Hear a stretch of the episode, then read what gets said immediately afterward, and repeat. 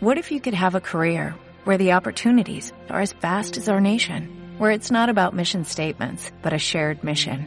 At U.S. Customs and Border Protection, we go beyond to protect more than borders, from ship to shore, air to ground, cities to local communities. CBP agents and officers are keeping people safe. Join U.S. Customs and Border Protection and go beyond for something far greater than yourself. Learn more at cbp.gov/careers.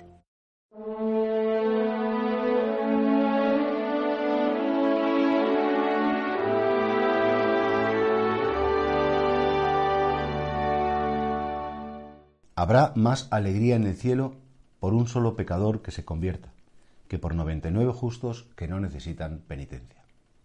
La gente se suele clasificar en dos bandos, los buenos y los malos.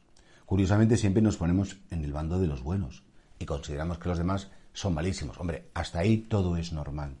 Pero Jesucristo, de algún modo te dice, atención, no vaya a ser que por posicionarte en el bando de los buenos te creas que todo lo haces bien que no tienes ningún pecado y que eres una persona pues ya perfecta, sino que más bien te tendrías que poner en el bando de las personas que quieren ser buenas, pero que están llenos a lo mejor de pecados y que quieren convertirse de sus pecados.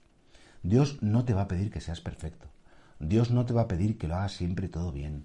Dios no nos puede pedir que nunca nos equivoquemos porque conoce que somos de barro y sabe que el barro se rompe y que el barro es frágil.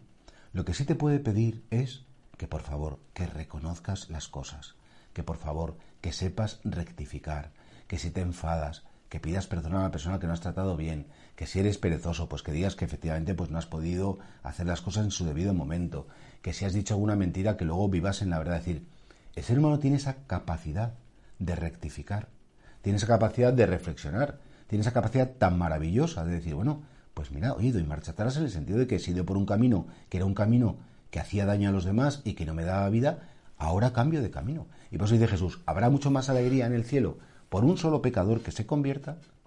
Y en ese, en ese caso somos nosotros, los que cada día nos tenemos que convertir. No pienses, ay, esto que bien le vendría a fulanito, esta persona si se convirtiera, qué alegría le daría a Dios. Soy yo el primero que me tengo que convertir. De los juicios negativos que hago de otros, de querer tener siempre la razón, de salirme siempre con la mía, de querer siempre ser más, porque al final efectivamente pues, pues puedo estar tan pagado de mí mismo y haberme puesto tanto en la orilla de los buenos, ah, yo no necesito conversión, yo no necesito penitencia. Yo soy una persona que sé muy bien lo que los demás hacen mal, pero lo que yo hago mal, pues no me interesa a mí ni le interesa a nadie. Y entonces acabaríamos muy lejos de Dios. Porque efectivamente una persona que al final todo lo hace bien, que nunca se equivoca, no necesita a Dios. Se ha convertido en su propio Dios. Ha hecho lo que, lo que él consideraba sin tener que recurrir ni a nada ni a nadie y al final efectivamente se ha alejado de verdad de Dios. Nosotros tenemos que estar dentro del bando de los pecadores que necesitan penitencia.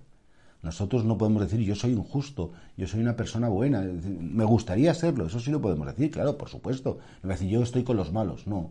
Yo quiero estar con los buenos, con coherencia, con lucha, con, con serenidad y sobre todo pidiendo ayuda a Dios. Y entonces, efectivamente, la alegría de Dios es que tú te des cuenta cada día que puede ser diferente que creas en su gracia, no en tu fuerza, y que inspirado por Él y ayudado por Él, tú serás de esos pecadores que hacen conversión para alegrar el corazón de Dios.